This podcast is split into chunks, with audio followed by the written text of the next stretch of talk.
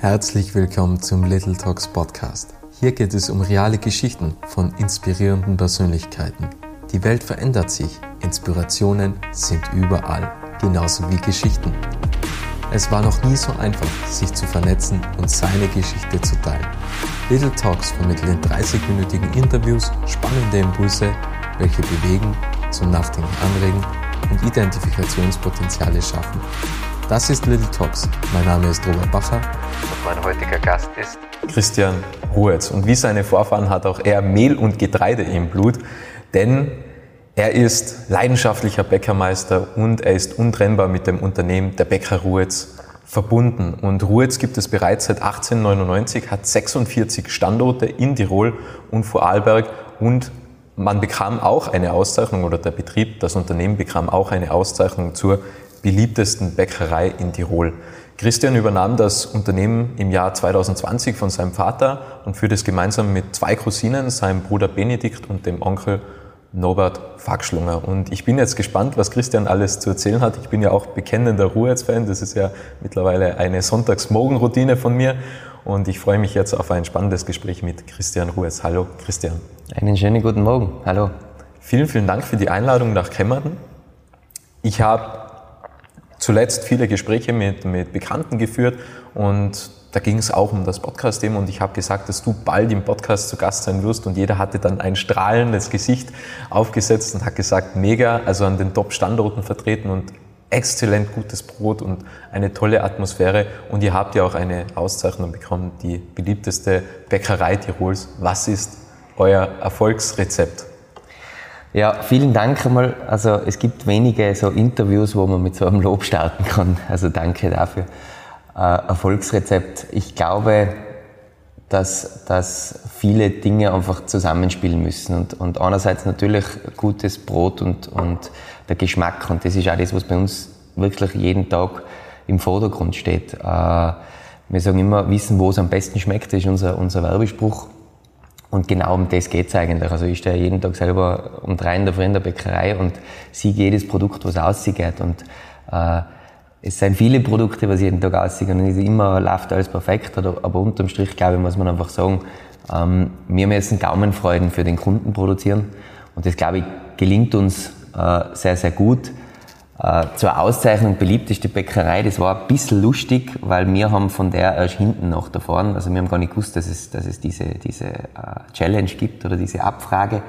Und seien eigentlich vom Wiener Bäckereikollegen dann darauf aufmerksam gemacht worden, äh, dass er im Gesamtranking, gibt es ja Österreich-Ranking und dann das Bundesländer-Ranking, dass er im Gesamtranking hinter uns ist.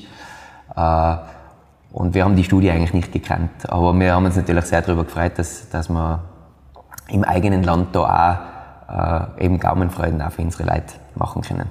Ihr habt ja auch schon einen Preis für euer Brot bekommen. Ich habe mich gefragt, wo beginnt der Erfolg von einem Brot oder wo beginnt der Geschmack? Weil jetzt einfach zu sagen, okay, wir haben Getreide, da ist ja wahrscheinlich noch ein Schritt vorher, wo das Getreide wächst. Ist das der Ursprung von dem Erfolg eines guten Brotes? Äh, ich glaube, gutes Brot nur über diesen Gramm Geschmack zu scheren, das würde heute wahrscheinlich zu kurz greifen. Also ja, äh, man, man macht sich natürlich schon in der Beschaffung Gedanken, wo kommt das her. Äh, wir haben, gerade jetzt, weil wir das Thema Getreide ansprechen, wir haben äh, seit jeher, äh, also ich, komme, ich bin jetzt seit über 20 Jahren im Betrieb, ich mich nicht erinnern, dass wir mal nicht österreichisches Getreide gekauft haben außer im Rockenbereich, äh, weil da haben wir im südbayerischen Raum ganz tolle Rockenanbaugebiete und die österreichischen Rockenanbaugebiete liegen im Tullnerfeld so, grob gesagt, und da ist der Bayer uns dann liefertechnisch näher. Äh, das hängt aber immer von der Erntesituation und so weiter ab. Jetzt aktuell haben wir zum Beispiel wieder seit Jahren nur österreichischen Rocken. Äh, und beim Weizen haben wir immer nur österreichische Ware, weil man, da muss man ganz ehrlich sagen, wir haben, wir haben Weizenqualitäten, die kann Deutschland zum Beispiel wahrscheinlich gar nicht bieten. Und äh, da haben wir auch nie wirklich auf den Preis geschaut, sondern ich weiß, für meine, für meine Produkte brauche ich die und die Qualität an Mehl und die kann Österreich bieten, deswegen hat sich die Diskussion eigentlich nie gestellt. Aber eben dann geht's ja weiter, also Brot besteht ja aus mehr Zutaten. Jetzt sind wir in Tirol, glaube ich, ja gesegnet mit, mit allerbestem Wasser. Wir haben Bergquellwasser zur Verfügung, von dem können andere wahrscheinlich nur träumen. Äh, Gerade da in der Gegend Kemmerten haben wir auch wirklich äh, nicht zu hartes Wasser. Das, das äh, bin ich auch ein Fan davon. Also gerade bei den Öfen und so weiter, man merkt es dann mit der Verkalkung. Äh, du hast Du hast bei der Salzzugabe, bei der Teigbereitung weicheres Wasser macht da schon auch was aus. Also da sind wir absolut gesegnet. Und alle anderen Zutaten jetzt für ein gutes Brot, da ist gleich mal dann fertig. In einem Brot muss nicht viel anders rein. Also wenn ich noch Gewürze reinhaue, dann sind die zu 100% aus Österreich. Also Krümmel, Fenchel, Koriander, Anis, das kriegen wir, das kriegen wir alles aus, aus Oberösterreich vom Bauern.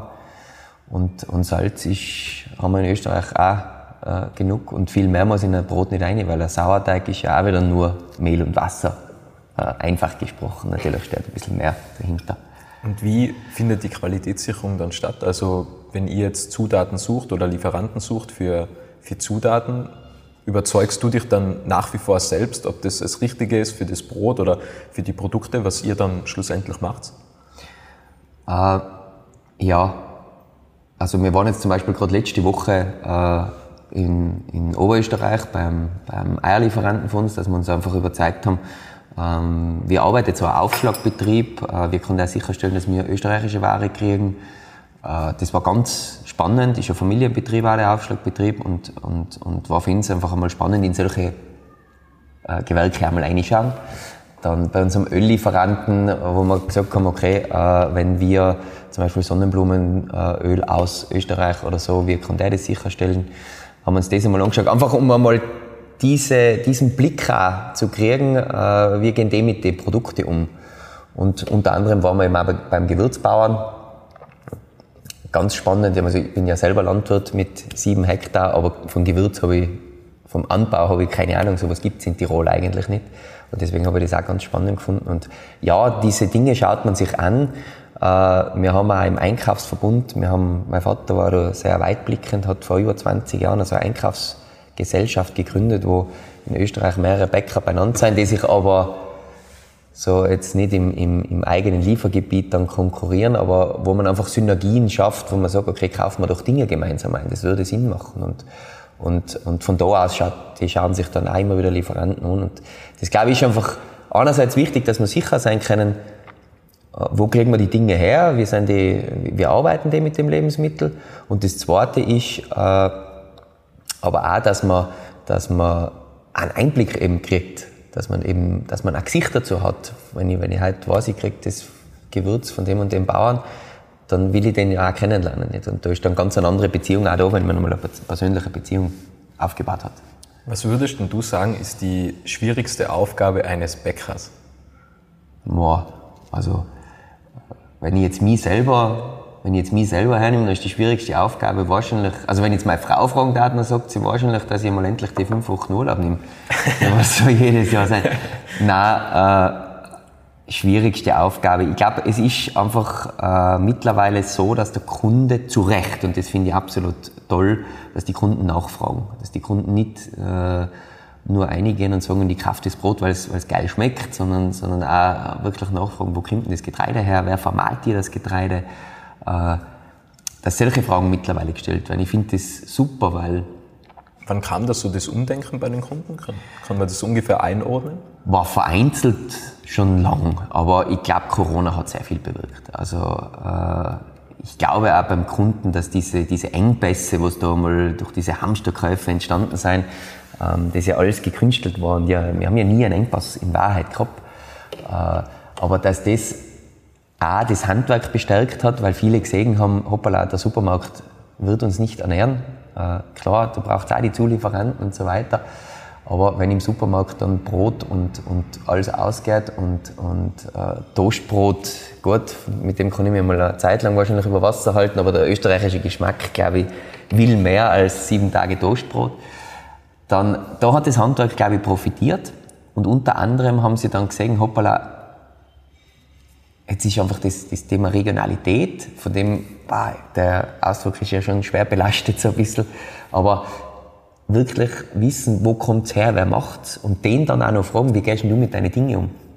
Also mit dem sind wir eigentlich, kann man sagen, seit April 2020 nachdem einmal so quasi der erste Hardcore-Lockdown absolviert war, äh, vermehrt konfrontiert. Und das, das finde ich lässig. Also in solche Diskussionen gehe ich mit dem Kunden wahnsinnig gerne, dass man einfach über, über, über so Rohstoffe, weil das grenzt uns ja schon ganz stark einfach auch von Industrie ab, dass wir, dass wir uns wirklich um das Thema sehr, sehr, sehr kümmern und dass wir eben auch dann eben nicht nur einen Lieferanten haben, sondern dass wir Partnerschaften haben. Mhm, mhm.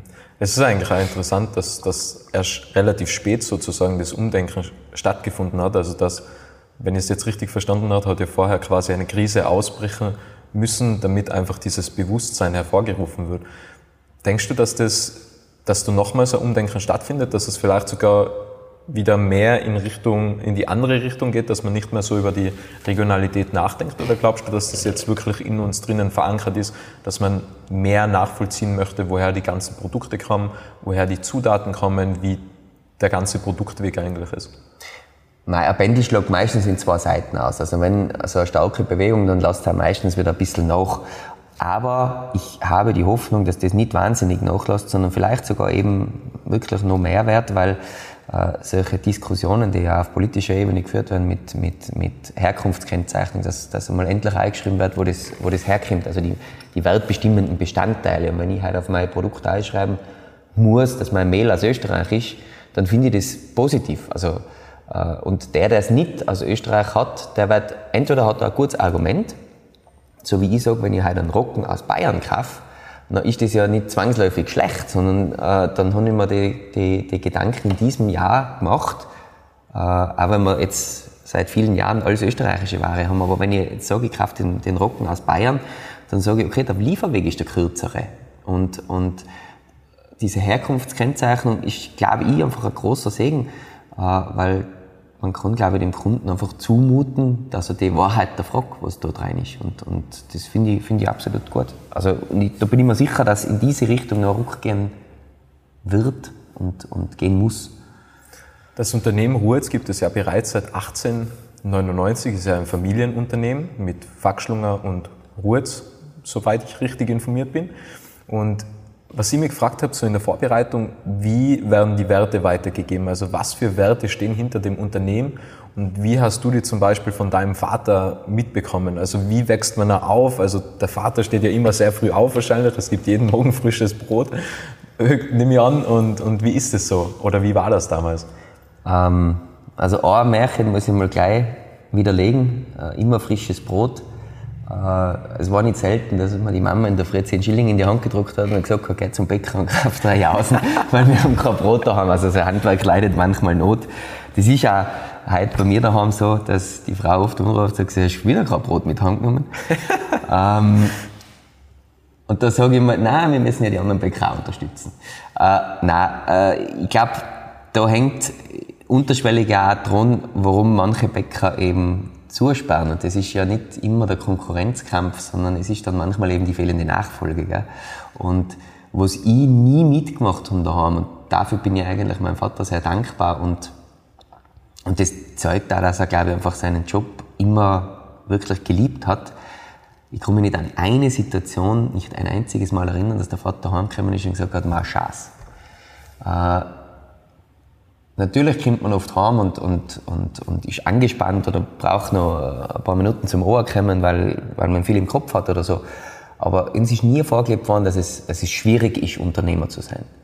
Und das hat es mir wahnsinnig erleichtert. So. Also für mich hat sich die Frage eigentlich nie gestellt. Ich bin, ich bin mit dem Trettraktor in der Bäckerei aufgewachsen, weil äh, die Mama war Buchhalterin und der Papa war eben äh, Bäcker und, und ich bin mit dem Trettraktor, meine Kindergärtner waren die, die Bäcker und, und für mich war das klipp und klar, also ich, ich will Bäcker werden. Das ist einfach was, was Cooles, wenn man, wenn man vom, vom Rohstoff bis zu einem fertigen Produkt, das man ja dann auch noch genießen kann und nicht das ein Brocken Eisen ist oder irgendwas, äh, das man eben dann noch genießen kann, alles selber in der Hand hat. Und das, das hat mich immer eigentlich schon total fasziniert. Und tut es auch heute noch. Also ich, ich, ich arbeite draußen wahnsinnig gern mit, weil ich, weil ich jeden Tag eine Gaudi habe, wenn du halt einen Zopf machst und, und danach siehst du den im Ofen dran, wie der goldgelb ist und dann nimmst du den mit heim und, und du siehst, wie Kinderaugen leuchten können, wenn, ma, gibt's halt einen Zopf. Und das macht es wahnsinnig schön. Und, und so haben wir das eigentlich vorgelebt gekriegt. Und ich glaube, das ist so ein bisschen der Schlüssel zum Erfolg. Und, und, und das versuche ich auch meinen Kindern vorzuleben. Äh, die dürfen auch in die Ferien um drei in der Früh mit fahren, äh, einmal mitarbeiten. Das büßen wir dann meistens zwei Tage lang, weil der Rhythmus äh, aus dem Ding ist. Aber so ist uns das vorgelebt worden. Und, und, und äh, uns ist auch immer vorgelebt worden, dass es eben nicht selbstverständlich ist, dass, dass man, dass das so ist, wie wir es haben. Also, äh, es waren in meiner Kindheit, es war auch nicht alles so rosig. Also, es waren ja auch schwierige Zeiten dabei. Äh, aber es ist, es ist nie belastend für uns gewesen. Es hat, das haben eigentlich meine Eltern immer sehr gut weggepuffert und, und von daher war die Entscheidung nie, was soll ich das schon machen? Was erfüllt dich am meisten im Job? Also wo ähm. blüht so richtig dein Herz auf? Wo, wo sagst du, boah, das ist... Ja, also ich bin gelernter Bäckermeister und eben wirklich auch Bäckermeister und, und eben kein Konditor. Nicht, weil ich, weil ich das Konditorhandwerk nicht schätze, ganz im Gegenteil. Also ich glaube, dass ich mich oft im, bei uns in der Konditorei oft mehr sogar einbringe als, als in der Bäckerei. Aber ich bin so kreativ wie ein Stein. Und das, das ist in der Konditorei dann manchmal hinderlich. Aber äh, mir erfüllt einfach wahnsinnig mit Stolz, wenn ich heute in der Früh, wenn das Ofentier lau geht und da fährt ein richtig ein lässiges, rustikales Brot aus oder es kommt der goldgelbe Zopf daher. Das ist jeden Tag wirklich, wo man ein kleines Lächeln ins Gesicht gezaubert bekommt. Äh, zudem einfach, was ich cool finde, wir haben ein Handwerk, wo man mit Leid arbeitet. Also jetzt in der Bäckerei, ob das das, das, das Handsammel machen ist oder das Zöpfe machen ist, ganz egal. Äh, Kassler, da stehen immer sehr viele Leute beieinander und da wird geratscht und, und das ist Spaß und, und da verfliegt die Zeit. Das, und das ist einfach schon lässiger. Der Hauptteil wird ja in Kremmerten produziert und dann in die anderen Filialen geliefert, wenn ich es vorhin richtig verstanden habe, oder? Ganz genau, ja. Wie ist denn das mit den Filialen damals entstanden? Also wann kam die erste Filiale und wie hat sich das Ganze weiterentwickelt und wo waren die größten Schwierigkeiten?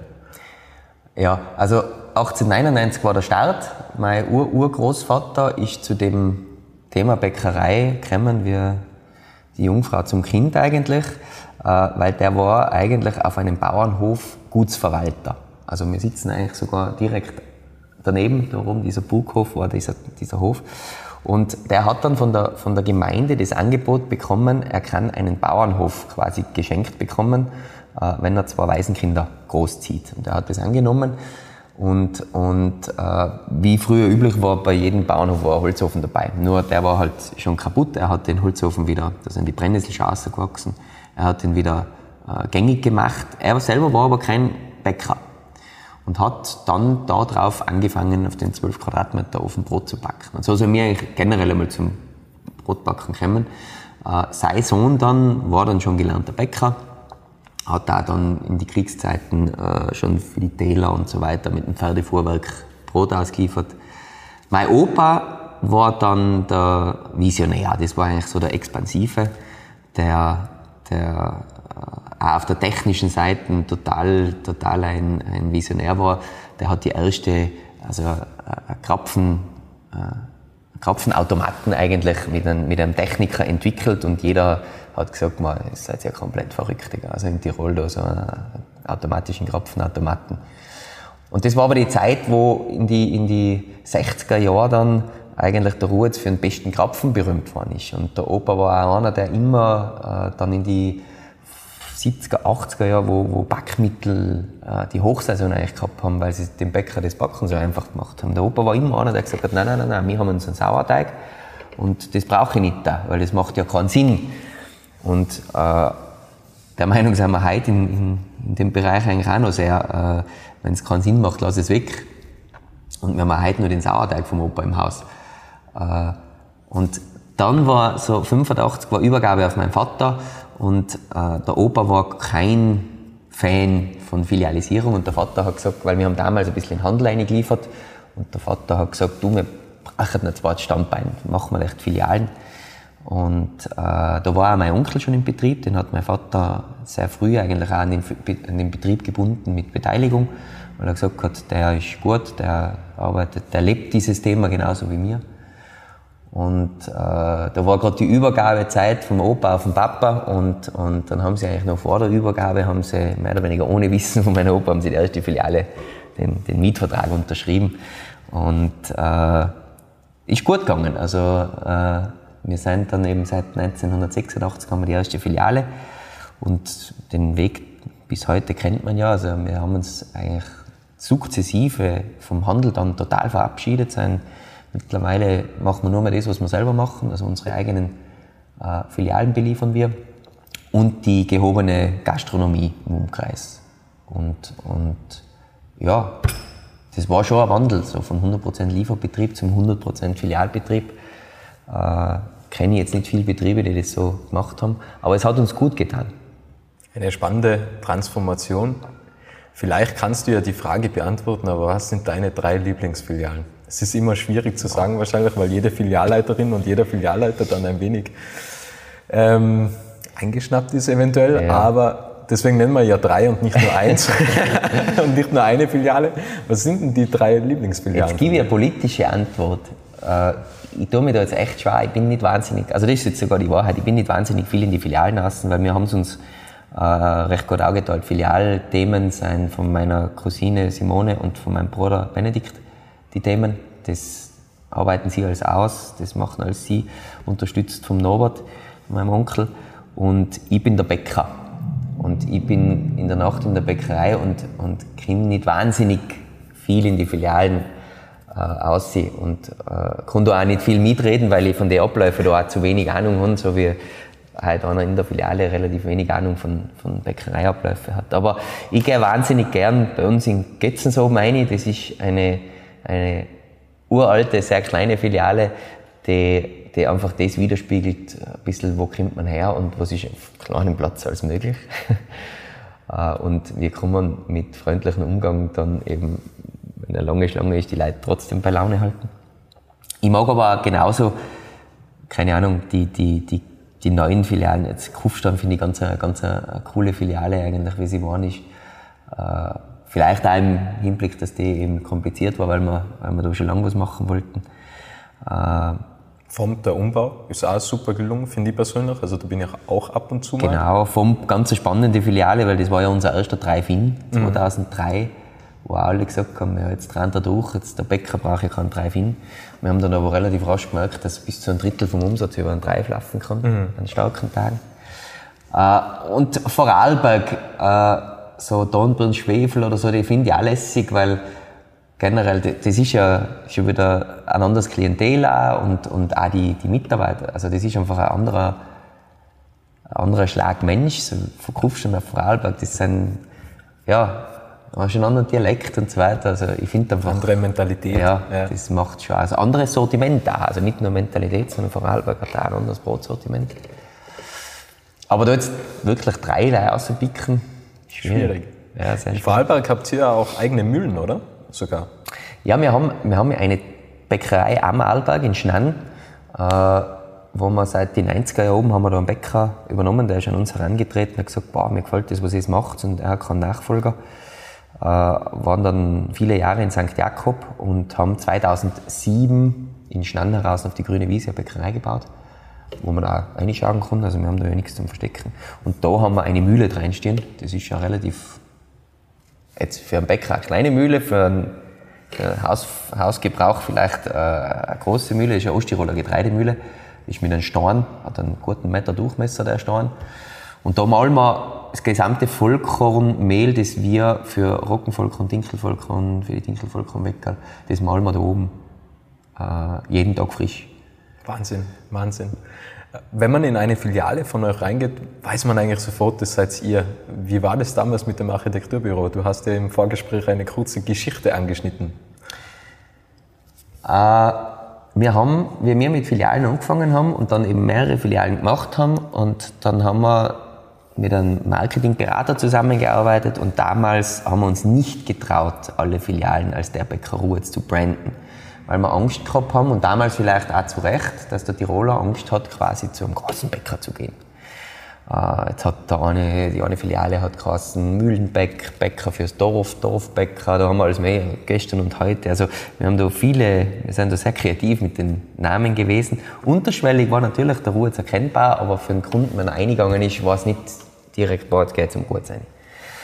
Ähm, haben dann 2000, von 2008 weg, haben wir äh, das einmal ein bisschen alles hinterfragt und haben uns dann entschieden, okay, wir machen jetzt ein gescheites Projekt draus, wie soll der Auftritt von Ruhrz in den nächsten 20 Jahren sein und haben uns da professionelle Hilfe abgeholt, äh, haben mit einem Markeninstitut zusammengearbeitet und die haben gesagt, du, es ist alles super, was ihr macht, aber der Kunde checkt nicht, dass er beim Ruhrz ist. Das, also es kennt da ja, es kriegt da kein Feedback, weil äh, der geht ja zum Dorfbäcker, der geht zum Mühlenbäcker, aber der geht nicht zum Ruhrz. Und aus dem außer haben wir dann gesagt, okay, nachher bauen wir das alles um, trauen wir uns, äh, treten wir als Ruhe jetzt aus, so selbstbewusst können wir mittlerweile sein, wir haben ein gutes Produkt.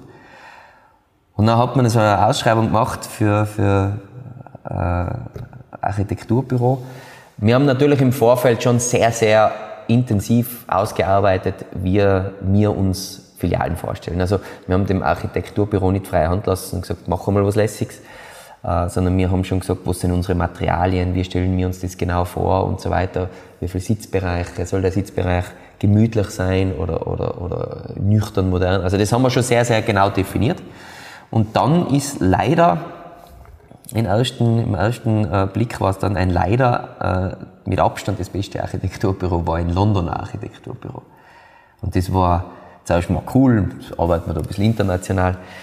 Aber dann stellt sich halt heraus, dass die dann Planungen machen mit Materialien, die es in Festland-Europa so nicht gibt, äh, mit Planungen über äh, Raumabteilungen oder was auch immer, Dachkonstruktionen, die bei uns in Österreich kein, nie und nimmer vor einer polizeilichen Beschau standhalten würden. Und das hat es dann schon sehr, sehr schwierig gemacht. Aber mit dem sind wir gewachsen und, und das war so ein bisschen der Startschuss für, also Kremmerton da war das erste Flagship Store quasi, was wir so gebaut haben. Äh, und dann haben wir uns halt auch mit jeder Filiale, die wir gebaut haben, weiterentwickelt. Und uns war immer wichtig eben diese Naturmaterialien. Das ist einfach, ich glaube auch bei mir, bei meinen Cousinen überall, wenn daheim einige ist, also wir haben daheim auch viel Holz, Stein, das sind so Dinge, die, die, die die warm sein, die haben seit Jahrhunderten Bestand, die werden wahrscheinlich in 100 Jahren noch Bestand haben. Und da fühlen wir uns wohl und wir bauen nichts, wo wir uns nicht wohlfühlen. Hast du dir damals gedacht, wo das mit dem Architekturbüro war, oh Gott, warum haben wir, warum haben wir nur das Projekt angefangen? Weil wenn immer wieder so Schwierigkeiten kommen, dann fängt man ja vielleicht irgendwann zu zweifeln an und denkt sich, warum? Warum muss das jetzt sein? Also wie, wie, waren damals die, die, wie war damals die Gefühlslage? Ja, die Momente gibt es natürlich, wenn du, äh, keine Ahnung, also da ist um einen Parkettboden gegangen und da haben wir, glaube ich, zwölfmal Muster hin und her schicken müssen zwischen London und, weil, weil die halt, na und das passt nicht und die Maserung und, und sie wollen den und den gibt es wieder bei uns nicht und äh, natürlich gibt es die Momente, wo man so, okay, wow, hauen wir echt einfach ein Parkett rein. Aber unterm Strich, was wir schon gelernt haben daraus, ist ja diese, diese, äh, dieses Feintuning und diese, diesen Hang zur Perfektion, den man ja in der Bäckerei dann auch hat, wo man einfach nicht gleich einmal zufrieden ist, wo man sagt, hm, da fällt mir jetzt noch ein bisschen was, den muss man im Ladenbau ja auch haben, weil der erste Eindruck vom Kunden, wenn einer kommt, ist ja der Laden. Und, und unterschwellig hat er den ja immer, auch wenn er, wenn er bekennender Ruhe-Kunde ist und da immer hingeht. Aber diesen Eindruck hat er dann immer und deswegen, also da glaube ich, haben wir schon auch dazugelernt und sind wir auch professioneller geworden. Und äh, da haben wir dann auch in späterer Folge, wo wir dann eben unser Caro entwickelt haben, da haben wir auch wieder mit einer, mit einer großen Agentur eigentlich, die einmal die grundlegenden Ideen gemacht hat, äh, haben wir es ausarbeiten lassen. Wir machen ja dann eigentlich alles im Haus, also die, die Architekturplanung ist mit der Architektin, die extern ist, aber dann die ganze Bauausschreibung, Baubegleitung, Bauaufsicht, das macht alles mein Onkel. Äh, der ist Techniker mit Leib und Seele. Äh, und alles, was, was so Marketinginstrumente sein, äh, das macht eben die Martina, meine Cousine.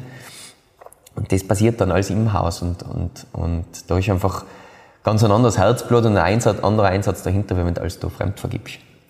Ich habe in der Vorbereitung für unser Gespräch gelesen, ihr unterstützt eine Initiative namens Too Good, äh, Too Good To Go. Was ist das genau? Genau, äh, Too Good To Go ist äh, eine App, eine App-Lösung, die Lebensmittelverschwendung reduzieren wollen. Und äh, so wie der Name eigentlich sagt, das ist zu schade zum Wegwerfen eigentlich. Und wir seien da durch Zufall eigentlich drauf gekommen. Eine, eine Mitarbeiterin von uns, eine Studentin, ähm, hat so Nachhaltigkeitsthemen, hat die studiert. Und die haben wir einmal gesagt, okay, wenn du das schon studierst, kommen wir mal vorbei auf einen Café, da uns interessieren, was macht ihr da, was lernt ihr da? Und mit der haben wir eigentlich das einmal so ein bisschen ausgearbeitet und, und, und haben mir dann auch den Job gegeben und haben gesagt, du mach dich mal schlau, was, was gibt's denn da für Möglichkeiten? Weil natürlich hat jede Bäckerei am Abend Produkte, die übrig sind. Ganz klar, sonst könnte man ja nicht offen halten. Wir beobachten das auch, dass man sagt, okay, man, man muss einen gewissen Retourenwert haben am Abend, den man eben zu viel im Laden hat. Der darf nicht zu hoch sein, der darf aber auch nicht zu nieder sein, sonst bin ich immer verkaufsfähig. Und dann ist es aber so, dass natürlich am Abend sagst, okay, aber eigentlich ist es schade, weil ich, ich tue ja wirklich gute Ware weg. Und da hat die uns dann vier, fünf so, so ähm, Apps gezeigt, was, was, was es alles gibt. Und für uns war eigentlich diese Too Good To Go die praktikabelste und auch die, die was uns so vom, vom Ansatz her am besten gefallen hat. Wir haben mit denen dann einen Kontakt gesucht. Die haben dann gerade zu der Zeit in Wien gestartet. Haben wir auch gesagt, äh, Tirol steht am Ausrollplan, aber wir müssen uns noch ein bisschen gedulden. Und wir waren dann Launchpartner in Tirol für sie. Wir haben flächendeckend Tirol dann gleich gestartet. Vorarlberg dann äh, etwas Zeit verzögert, weil Too Good To Go damals eben in Vorarlberg noch nicht tätig war. Äh, das war ein, ein, eine sehr gute und ist nach wie vor eine sehr gute Initiative. Wir als Betrieb legen fest, pro Filiale geben wir so und so viel äh, Päckchen pro Tag am Abend ab. Äh, und der Kunde kriegt um, um 4 Euro ein Sackel im Wert von 12 Euro. Was da drinnen ist, ist eine totale Überraschung, weil wir es ja auch nicht wissen, was uns am Abend überbleibt. Was wir garantieren können, es ist immer Brot drin, es ist immer was Süßes drin. Und äh, das finde ich eben an der App so lässig, dass es nicht, nicht äh, dass der, der dieses Paket dann über die App kauft, nicht mitreden kann, was er kriegt. Weil sonst hatte ich ja schon wieder die Spekulanten, ich hole mir auf Nacht um 12 Euro ein billiges Paket, aber ich will leihe das und das und das und das. Und dann muss ich das ja vormittags schon wieder auf die Seiten tun. Also dann habe ich in der Lebensmittelverschwendung keinen Effekt, weil äh, dann ist das wie eine Bestellung. Und so kann ich wirklich Produkte, die am Abend über sein, einen sehr sinnvollen Zweck, und zwar dem Genusszweck, zuführen. Das wurde auch sehr gut angenommen. Es wird oder? sehr gut angenommen. Es ist nahezu in jeder Filiale jeden Tag alles ausverkauft, diese Pakete. Und was dann so noch überbleibt, wir arbeiten sehr viel mit Tafeln, mit karitativen Vereinen zusammen, die am Abend abholen für Obdachlosenheime und, und, und, und. Spannend. Gibt es sonst auch noch Initiativen, was ihr unterstützt? Äh, am meisten Unterstützung erfährt die Brotbruderschaft. Das ist ja unser eigener Verein, karitativer Verein, wenn man so will. Ähm, den hat mein Vater gegründet, ähm, unter dem Aspekt eigentlich, dass es uns doch relativ gut geht in Tirol und äh, dass Nächstenliebe in einem doch katholischen Land wie Tirol schon was zählen sollte. Und wer was hat, der soll auch was abgeben und nichts eignet sich besser zum Teilen als Brot.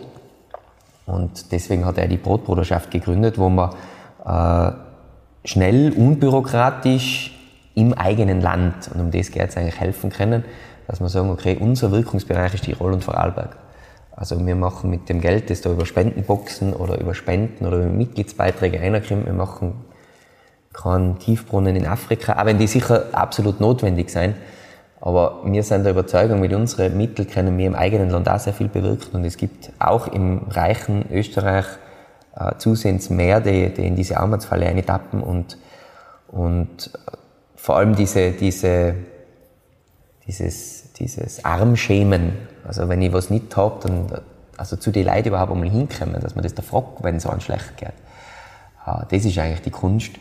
Und wir geben nie Geld raus, sondern immer, wir unterstützen entweder, dass wir eine Delogierung verhindern oder, oder äh, dass äh, bei einen schweren Unfall, einen Umbau für, für Behindertengerecht. Dass wir da einfach Kosten übernehmen. Wir geben nie Geld raus, weil wir eben nicht wollen, dass das Geld missbräuchlich verwendet wird. Ja, ist klar. Und da, und die, also die Organisation erfährt am meisten Unterstützung von uns. Die arbeitet, da haben wir alles im Haus. Wir, da geht auch jeder Euro, wenn heute einer einen Euro in diese Spendenbox rein, dann geht ein Euro wieder aus, weil die ganzen Overhead-Kosten tragen wir und nicht, nicht der Verein. Und dann gibt's anlassbezogen, wenn es irgendwie ein cooles Projekt gibt, wo wir sagen, wow, das taugt uns. Letztes Jahr haben wir, haben oder vorletztes Jahr haben wir was mit Roland gemacht, äh, mit der Marianne, mit der Hengel. Äh, das war mir persönlich einfach auch wichtig. Äh, das ist aber nicht institutionell, dass wir sagen, da machen wir immer was, sondern wenn uns da was gut reinpasst, wo wir sagen, das, das äh, taugt uns und das ist uns wirklich, äh, das berührt uns, dann machen wir gerne was. Aber wir geben nicht Gießkanne da, ein 100er da, ein 50er da, ein 10er, sondern wenn wir was machen, machen wir was Gescheites. Und das mit der Marianne hat mich persönlich, das war wirklich auch mein Anliegen, weil meine Kinder sind Gott sei Dank gesund, aber die sind in Axem, sind im Elisabethinum Kindergarten gegangen, in, inklusiv. Und da sieht man einfach, wie, wie schnell es geht, dass man, dass man eben von der Normalität ausgerissen wird. Und und, und Kira Grünberg ist ja auch ein gutes Kira Beispiel, Grünberg zum Beispiel, auch in Kremmerten wohnt. Ist ja Kremmerterin und, und äh, von daher hat man da einfach einen guten Bezug. Ich habe in der Nachbarschaft unmittelbar direkt in der Nachbarschaft zwei, zwei Jugendliche oder mittlerweile junge Männer, die im Rollstuhl sitzen. Und da kriegt man auch mal persönlich einen anderen Zugang dazu. Also da braucht man nicht Angst haben vor den Leuten oder irgendwas sondern die muss man einfach so nehmen, wie sie sein. Und B, einfach, glaube ich, hat man einfach die Dankbarkeit, wenn man drei Kinder hat und alle drei gesund sind, das ist absolut nicht, nicht selbstverständlich. Und das war mir einfach da ein Anliegen, dass wir da was gemacht haben. Und dann eben so anders bezogen, wir haben es fürs, fürs Heim in St. Jodoktrein haben wir, haben wir schon was gemacht, auch, weil das ist unglaublich, wie, wie, wie so ein Heim für Behinderte, was die, was die für Aufgaben haben. Und, und mit, auch was für Herausforderungen die jeden Tag haben. Und wie gesagt, wenn da was reinpasst, dann gerne. Äh, aber, aber das prüft man eigentlich schon sehr genau, weil sonst machen wir es Großteil eben über unsere Brotbruderschaft, wo wir sagen, ähm, da haben wir es wirklich auch selber in der Hand. Wir nähern uns dem Ende. Du darfst jetzt, es gibt noch zwei Fragen, aber ich stelle dir jetzt gleich zwei direkte Fragen und da darfst du auch eine aussuchen. Entweder, wofür bist du am meisten dankbar oder wer sind deine Vorbilder? Ich bin dankbar für meine Vorbilder. du darfst auch beide Fragen nehmen. Äh, also dankbar, ich glaube einfach wirklich eigentlich für, für, für, für meine Eltern, für meine Großeltern, für meine Eltern, für, für meine Geschwister. Wir haben einen Familienbetrieb, wir arbeiten als Familie in dem Betrieb und, und, und auch die, auch die Krise jetzt, die ja meistens dann so ein bisschen eine Belastungsprobe wird, ja manchmal für, für innerfamiliäre Verhältnisse, oft einmal, vor allem wenn man in, in der Firma zusammenarbeitet. Und es sind ja, wenn jetzt mein Bruder und mich zum Beispiel es sind ja Verkaufsinteressen, nicht immer Produktionsinteressen. Und, und, und boah, also wir haben, wir haben noch nie miteinander gestritten. Also ich kann mich nicht einmal an einen Streit mit meinem Bruder erinnern. Jetzt kann man sagen, okay, dann stimmt auch was nicht. Aber wir haben da einfach, glaube ich, eine sehr, sehr gute Kultur zu reden. Und mit meinen Cousinen ist es genau gleich. Also wir, wir reden sehr, sehr viel. Wir haben uns auch fixe Termine eingetragen, wo wir einfach sagen, okay, da können wir zusammen, auch wenn wir kein Thema haben, wir reden. Für das bin ich einfach dankbar, dass das so funktioniert, weil Familie ist der größte Segen, aber wenn es in der Firma nicht funktioniert, kann es der größte Fluch werden. Das haben wir bei anderen Betrieben schon gesehen. Und genauso ist es eben mit den Vorbildern. Also ich glaube, ich, ich bin ganz ein großer Fan von meinem Opa. Ich habe ihn Gott sei Dank wirklich noch kennenlernen dürfen. Der Opa ist 93 gestorben. Und das ist Wahnsinn, wie, wie diese Weitsicht in einer Zeit, wo so die Industrialisierung und, und viel mit Maschinen und eben Backmittel. Und er war immer eigentlich der Ansicht, Maschine, ja, da, wo sie uns hilft, aber der Qualität nicht schadet. Und Backmittel, da, wo sie uns weiterbringen, aber wenn sie nichts bringen, na, oder wenn sie natürlich das finde ich war damals schon puh, ein, sau, ein, ein sau cooler Zugang, weil ja. ich sag, das sind Themen, die heute so richtig aktuell sind. Ein Pionier, ein Visionär. Ja, definitiv. Würde man sagen. Also, ja. Der Opa hat sicher Sauerteig im Blut gehabt und der Vater war da absolut der gleiche. Der, der war einfach ein, ein wahnsinnig guter Bäcker oder ist ein wahnsinnig guter Bäcker und es gibt keine Familien, wir haben immer die Firma eigentlich sehr als die Familienabende oder so außergehalten, aber irgendwann kommt man rein und nachher fangst du über, keine Ahnung was, um zu diskutieren und über eine Teigführung und über eine Sauerteigführung und natürlich, ich meine, wir leben für das und, und äh, da hat es auch scharfe Diskussionen oft gegeben, und, und, aber immer auf, immer auf, auf dem Niveau, dass, dass, dass, uns, dass wir uns beide immer akzeptiert haben. Also ich habe nicht immer die Meinung auch von meinem Vater gehabt und er sicher nicht immer meine, aber wir haben uns gegenseitig immer sein lassen und deswegen hat es ja auch jetzt viele Jahre einfach saugut funktioniert. Neben dem, dass wir verschiedene Arbeitsbereiche auch gehabt haben. Die letzte Frage, was möchtest du noch sagen? Ja, ich bedanke mich einfach total. Also ich finde ich find, ich find so Podcasts generell, ich habe früher das ein bisschen belächelt, muss aber sagen, mittlerweile bin ich ja ein Abonnent zum Beispiel eben von, von Frühstück bei mir oder solche Dinge, weil ich es entspannend finde, wenn ich halt im Auto hocke, nachher fahre ich mich da mit einem Schaß berieseln lassen und tue mir sowas rein. Und man kriegt, glaube ich, unvermittelt einfach ein bisschen einen Eindruck von Leid. Auch wenn man das Bild nicht immer dazu hat, äh, aber das gibt, glaube ich, dann vielleicht sogar das Ehrlichere, als wenn man das Bild dazu hat. Also danke für, für, für die Chance, da äh, über, über unsere Themen, über Geschmack und einfach auch ein bisschen erklären, wo wir herkommen und was uns so bewegt. Das ist es eigentlich. Mir hat es sehr Spaß gemacht. Vielen, vielen Dank auch für die Einladung, für den Kaffee, für die Einblicke in euer Unternehmen, für das spannende Gespräch und danke an alle, die da draußen zugehört haben. Schön, dass du den Podcast bis zum Ende angehört hast. Wenn dir diese Folge gefallen hat, kannst du den Podcast gerne abonnieren.